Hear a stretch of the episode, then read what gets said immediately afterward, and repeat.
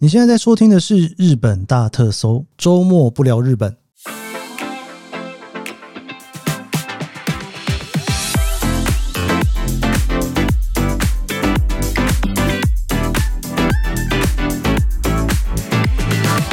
欢迎收听日本大特搜，我是 Kiss 研究生。今天是二零二三年十月四号，星期六。今天是周末不聊日本。这个今天的这一集周末不聊日本啊，本来我应该会是在十月二十一号的那一天出去的哈。不过因为你知道，我录完之后呢，这一集节目就出现了电子音干扰，完全无法用哦，连剪接都没有办法。我上一次发生这件事情是有一次跟阿抛录音，而且那一天我一口气录了三集。录完了之后呢，哇，完全没有办法用，我真的是快哭了哦。所以后来只好再找阿抛再来一次。顺便我想，就是你知道，周末不聊日本的事情，我们就在周末不聊日本解决。大家还记得在周末不聊日本的十二回吧？就是在聊李宗盛大哥他的演唱会的那一回哈。那一回呢，其实我那个时候刚好在首尔，我就是我算是二访首尔嘛，今年第二次去首尔哦，为了 JGC 修行。结果那个时候去的时候呢。早上大家就跟我讲说：“哎，这篇只有音乐，然后没有内容。”我就想说把它直接先下掉哈，因为那一天其实是我要从首尔飞回东京的那一天。我想说我先把它下架，然后回到东京来之后呢，我再把它重新上架，因为不知道哪里出了问题。结果你知道我回到东京来之后，发现哎，那一轨怎么连进去就是真的只有开头音乐？我那时候完全不知道发生什么事情，我觉得太诡异了。整集剪完的东西，那个编辑档完全不见，我真的不知道发生什么事情哎，真的是傻爆眼。我在想说，我该不会那时候在剪接的时候，其实在做梦吧？我自己都不知道。我以为我剪完了这一集，但其实我什么都没剪，就把它上传上去。我真的是想不透，你知道吗？觉得很痛苦，怎么会是这个状态呢？于是呢，我就只好重新再剪了一次哦。所以那一集呢，后来到了星期天的时候，我才上去。但是。我一直到我上一周我在剪接这一集，因为我每一集节目，我其实在上标题之前，我都会有一个自己的标题。上一集的标题叫做《陪伴旅行中的耳朵》哈。那这一集呢，我在剪的时候，我会先复制一个一开始的音乐出来，然后再开始剪这一集的节目。然后我把它复制出来的时候，哇，真的很想骂脏话。就是我所有的剪接的片段全部都在那一个 template 的档案里面，所以大哥那一集我其实是不用重剪的，只是因为我那个时候我复制出来之后呢，我在剪第十二回的时候，我没有去剪那个复制出来的新的档案，我没有去剪那种改名过后的档案，我去剪的是原本 template 的那一个档案，然后我最后呢，我在输出的时候把改名过后的那一个档案输出，所以就是输出一个什么都没编辑过的东西，然后真正编辑过的其实是被我放到 template 里面去了。我是不知道大家听不听得懂我在讲什么，听不懂也没关系啊，其实不是那么重要哦。总之，我真的觉得超级懊悔，我 何必把那一集重新剪两次呢？而且那一集真的是超级虐心啊！就是录的时候已经有一种就是觉得情绪很激动，然后剪的时候还要再激动一次，哦，居然还要再重剪第二次，到底是发生什么事？我想这个应该是老天爷给我的安排吧。总之呢，我首尔那一集电子音，你看我真的是周末不聊日本，一直出事哦。我今天在想说，我今天要来聊首尔还是来聊曼谷？因为我首尔已经二访了，然后我的曼谷已经三访回来了。我有没有发现，我周末不聊日本的那个排程，其实也是排的蛮多的。我本来只是想要就是很随性的跟大家分享一些旅行的东西，就是跟日本无关的哈。因为我日本就是让它正常的急速下去。我的设计是这样，因为我不想要让周末不聊日本的急速去跟平常日本大特搜主要的主题混在一起。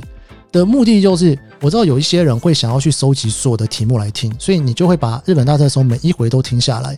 但是周末不聊日本呢，真的跟日本完全扯不上关系啦。就是我自己觉得，我在做周末不聊日本的时候，某种程度是在做粉丝服务，就是我会去多聊一些自己的事情，多聊一些别的事情。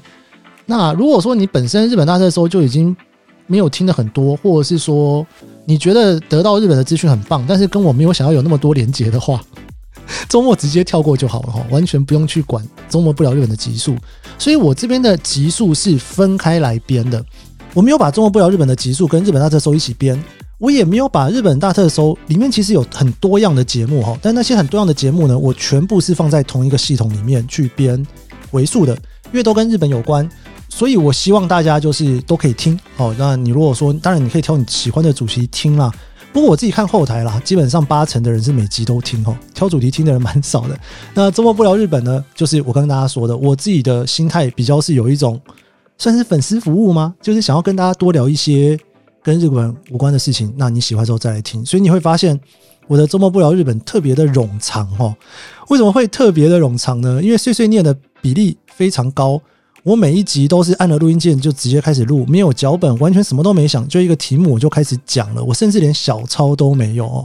那原因就是因为我希望这一集是我用我最放松的心情去聊天，那大家也是用一个呃可以拿来配一些别的事情，因为你太专心听我的周末不了日本，我会害羞哈。就这种这么冗长又那么多碎碎念的东西，你居然还是专心听。好的。呃，今天我最后决定还是要来把我的首尔的第一集重新录一次。我先给大家一个小的 heads up。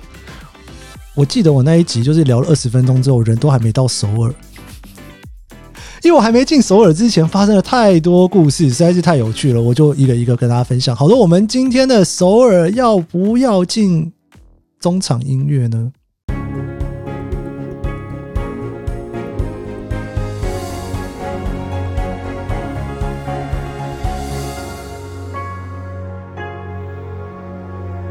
所以这趟旅行呢，我是从成田飞仁川哦。我这一张票呢，最后是用 UA，就是联合航空的里程开 SCN 啊就是韩亚航的机票。它是一张单程的机票，我有点忘记是多少了，好像是九千麦之类的吧吼。那最主要的原因是因为呢，我 JGC 修行全程都是日航嘛，但是这一段是我要自己补一段从东京到首尔去出发的票，我实在是很不想花钱呐。然后我最后我就想说，哎，那就来试试不同的东西。刚刚好这一班 Asiana 的飞机，它是用 A 三八零飞的，我从来没有飞过 A 三八零，所以我就很兴奋，我就决定要来试这一个。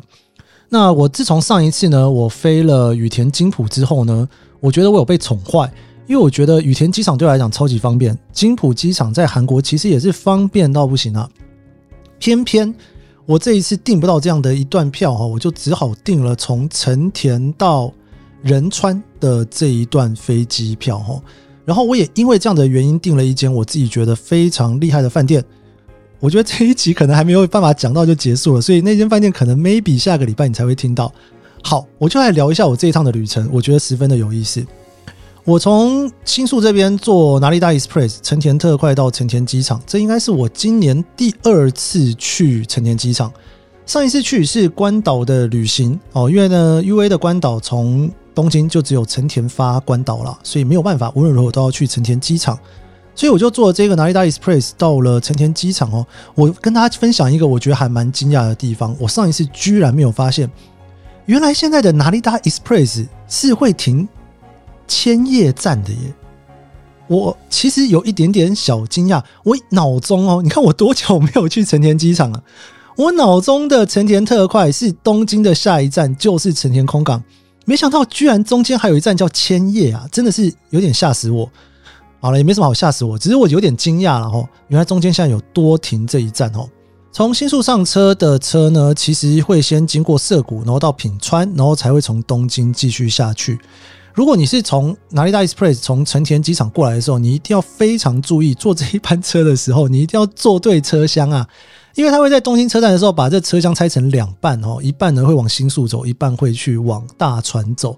你如果坐错车厢，你真的就是到了一个很遥远的地方去，回不来哦。好，这个是题外话。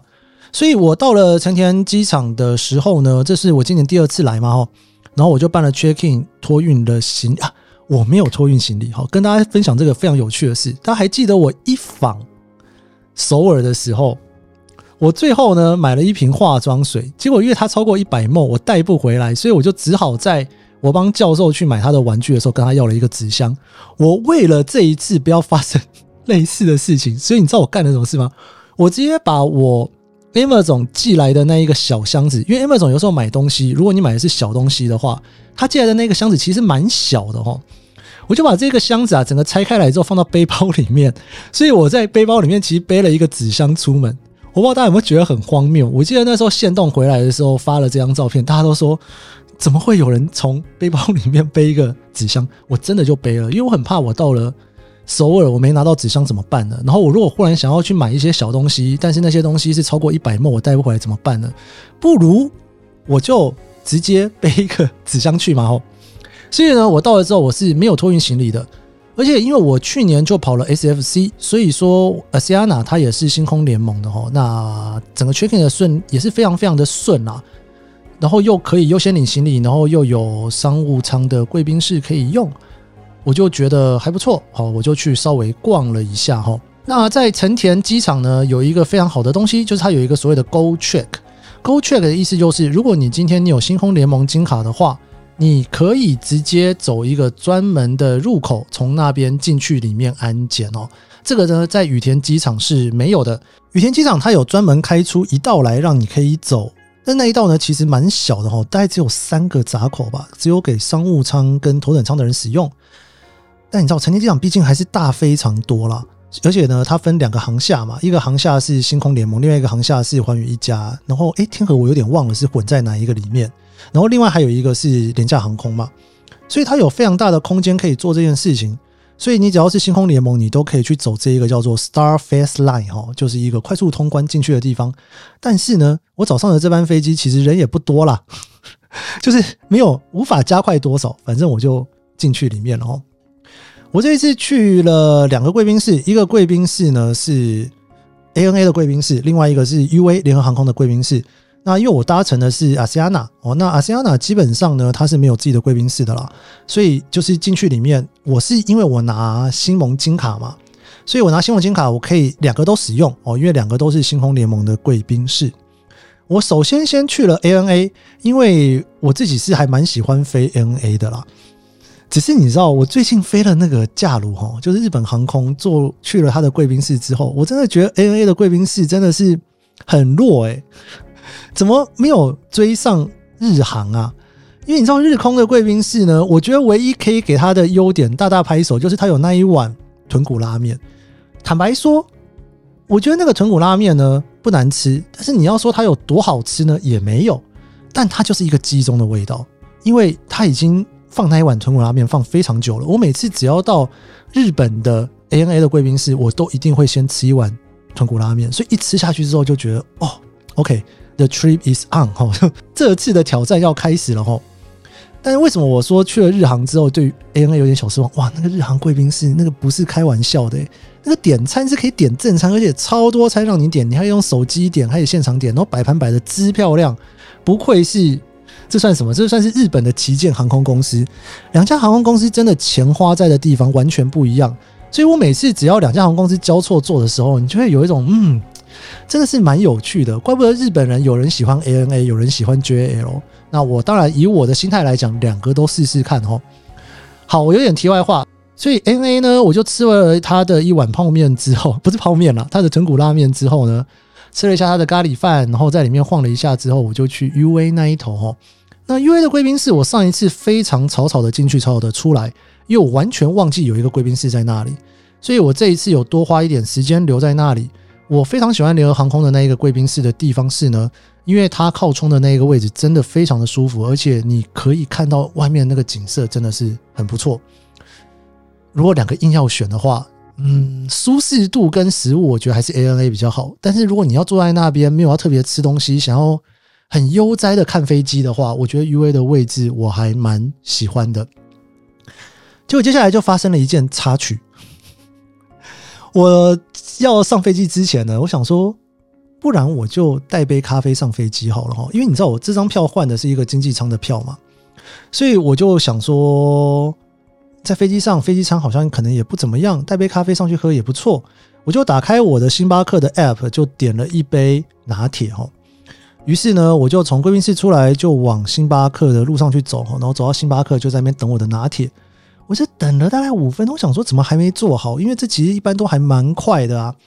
我就问了一下，就是在柜台那边，就是应该说，呃，交付饮料的那一个工作人员，我就说，哎，不好意思，你可以看一下，为什么我这个都还没有出来哈？是不是刚刚已经做好了，只是我人还没到，所以错过了？结果你知道，他拿起来之后哈，他就跟我说，哎，先生，不好意思，这个是我们外面的那家店。我说哈，没有啦，我没有哈啦，我只我只敢在内心哈，因为我想说我也太笨了吧？怎么会这么蠢？我居然是订到别家店的星巴克。然后他又再讲了一下，又说这一个星巴克呢是你要入馆，就是你要入检查之前去的星巴克，现在你已经去不了了。然后说好吧，就上飞机吧。我就跟他说啊，阿里阿多国在伊马斯瓦咖喱马西达，是伊马塞内阿里阿多国在伊马斯，反正我就离开了哈。我就往后走，离开的时候一转身，我的正后方有一个星巴克的店员就这样子看着我，然后跟我鞠了躬，就说：“不好意思，就是呃，好像你这边有发生了什么事情，有什么我可以协助你的吗？发生了什么事情吗？”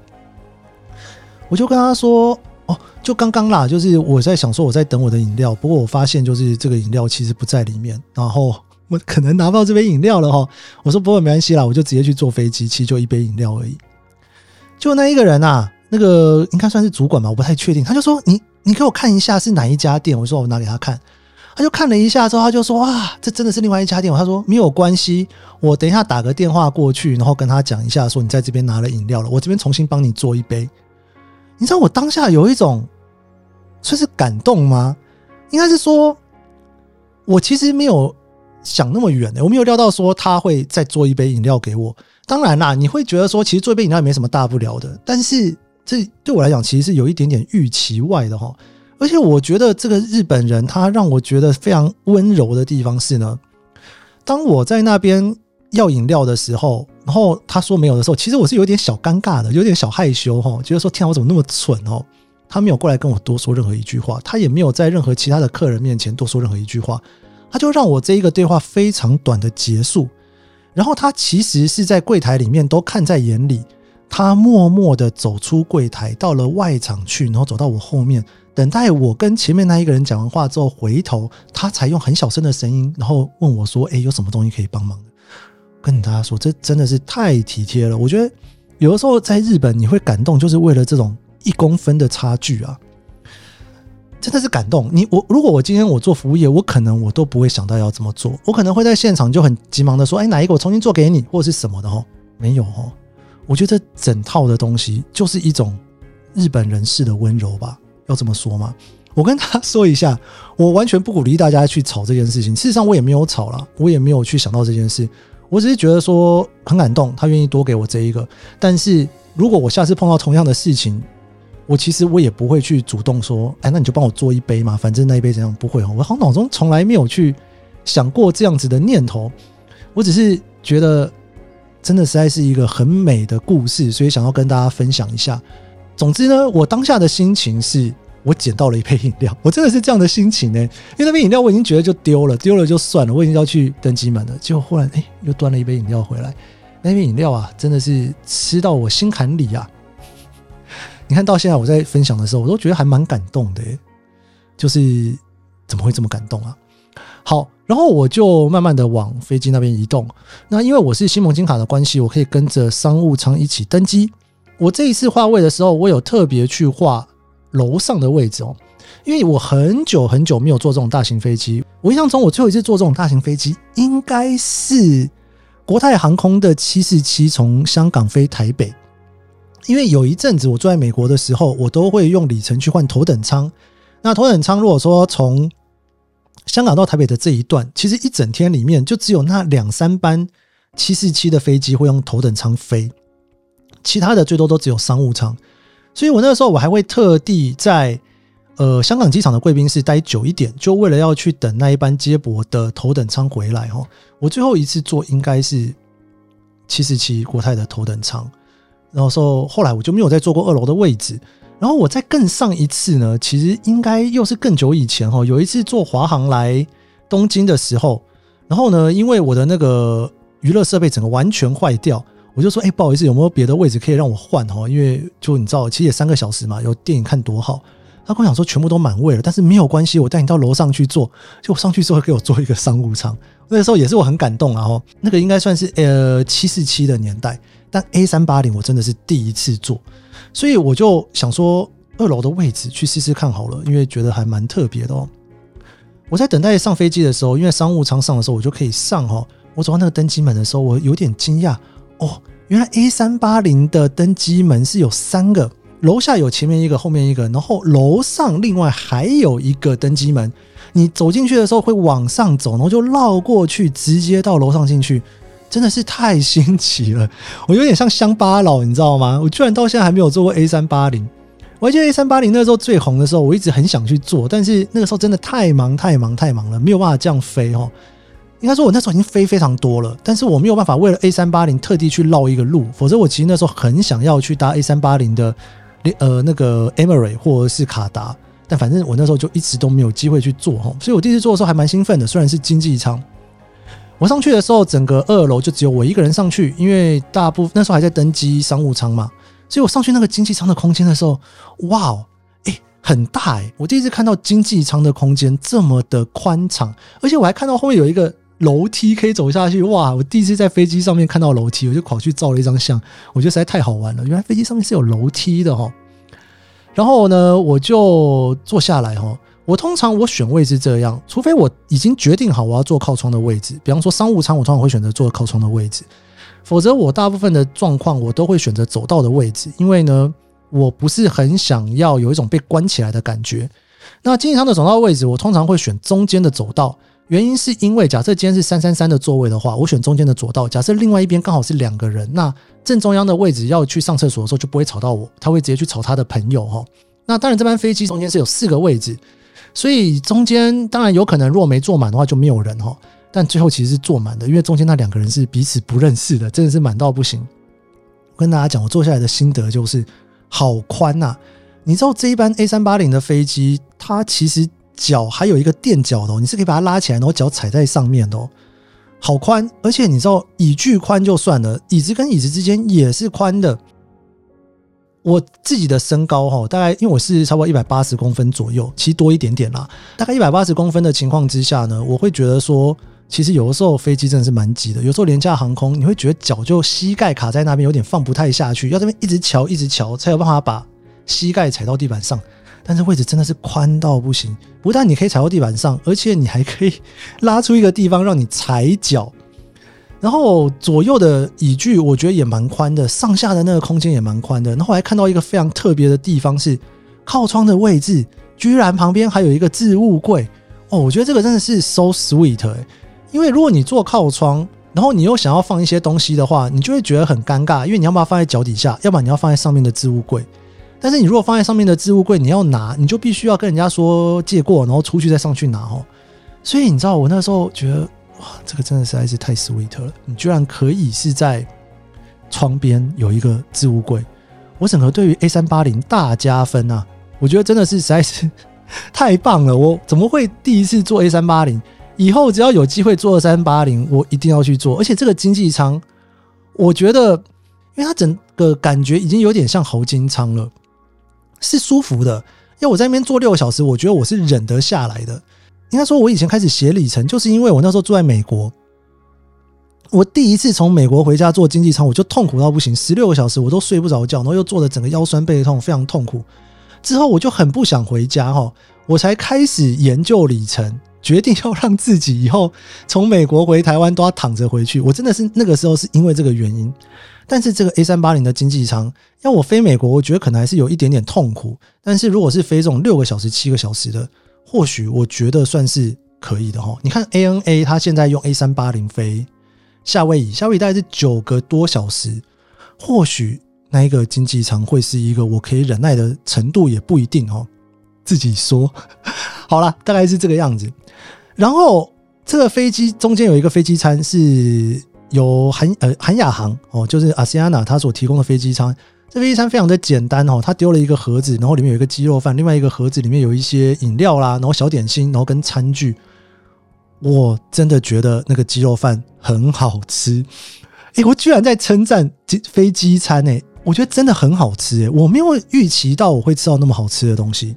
这种短期的飞机餐呢，有的时候你一闻会闻到那种真便当的那种味道非常重，又或者是里面的那种调味哦，那个饭啊跟那个整个都糊在一起哦，基本上我觉得非常好吃的比例不高。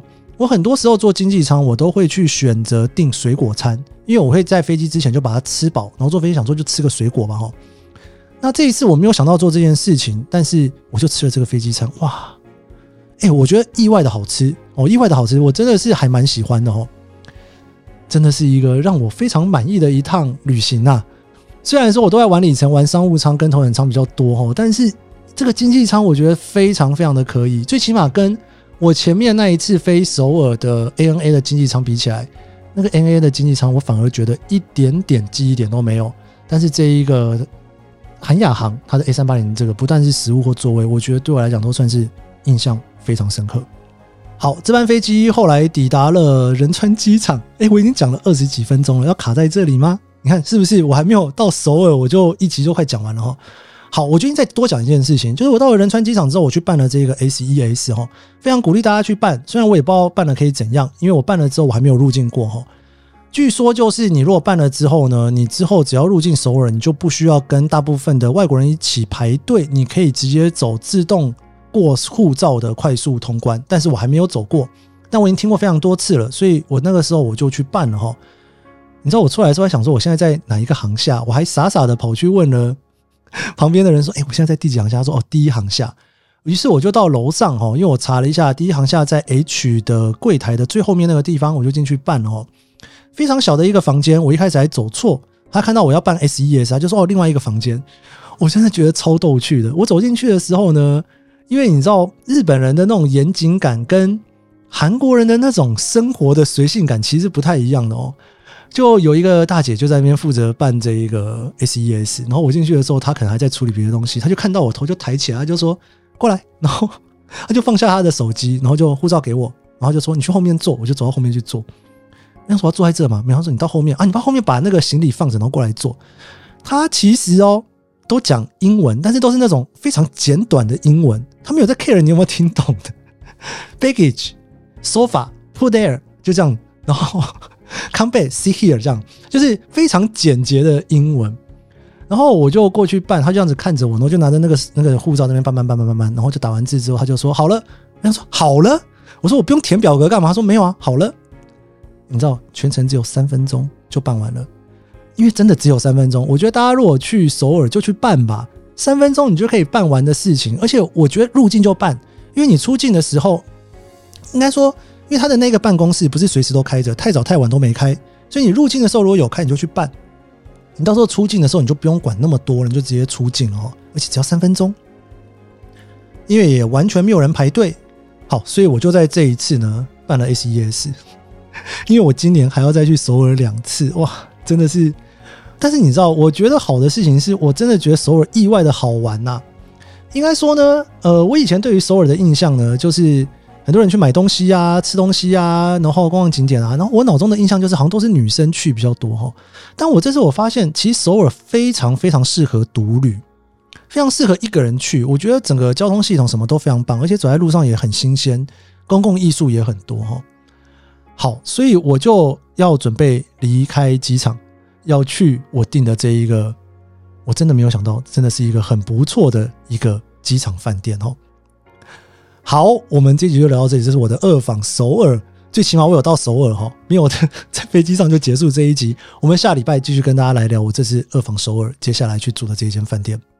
那我们就下周一日本大特搜见，拜拜。